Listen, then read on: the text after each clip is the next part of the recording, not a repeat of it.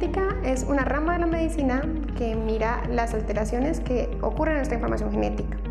Nuestra información genética está organizada en cromosomas, un par de edificios que tienen muchos bloques en los cuales se guardan los genes. Algunas pruebas genéticas, las más sencillas, identifican este número de cromosomas y nos dicen si hay alguna alteración o pérdida o ganancia. Enfermedades de este tipo pueden ser el síndrome de Down o el síndrome de Turner, en el que hay una ganancia de un cromosoma o la pérdida de un cromosoma. Otro tipo de pruebas me permiten ver los bloques dentro de esos edificios.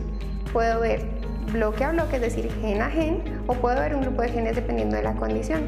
Por ejemplo, en cáncer hereditario, en ocasiones estudio solamente un gen, puede ser el BRCA1 o el BRCA1 pero cuando el tumor es inespecífico, por ejemplo, un tumor de colon, en el que pueden haber varios genes implicados en la causa, tengo que pedir el estudio de varios genes. Eso se llama un panel de genética dirigido a la enfermedad que está en estudio.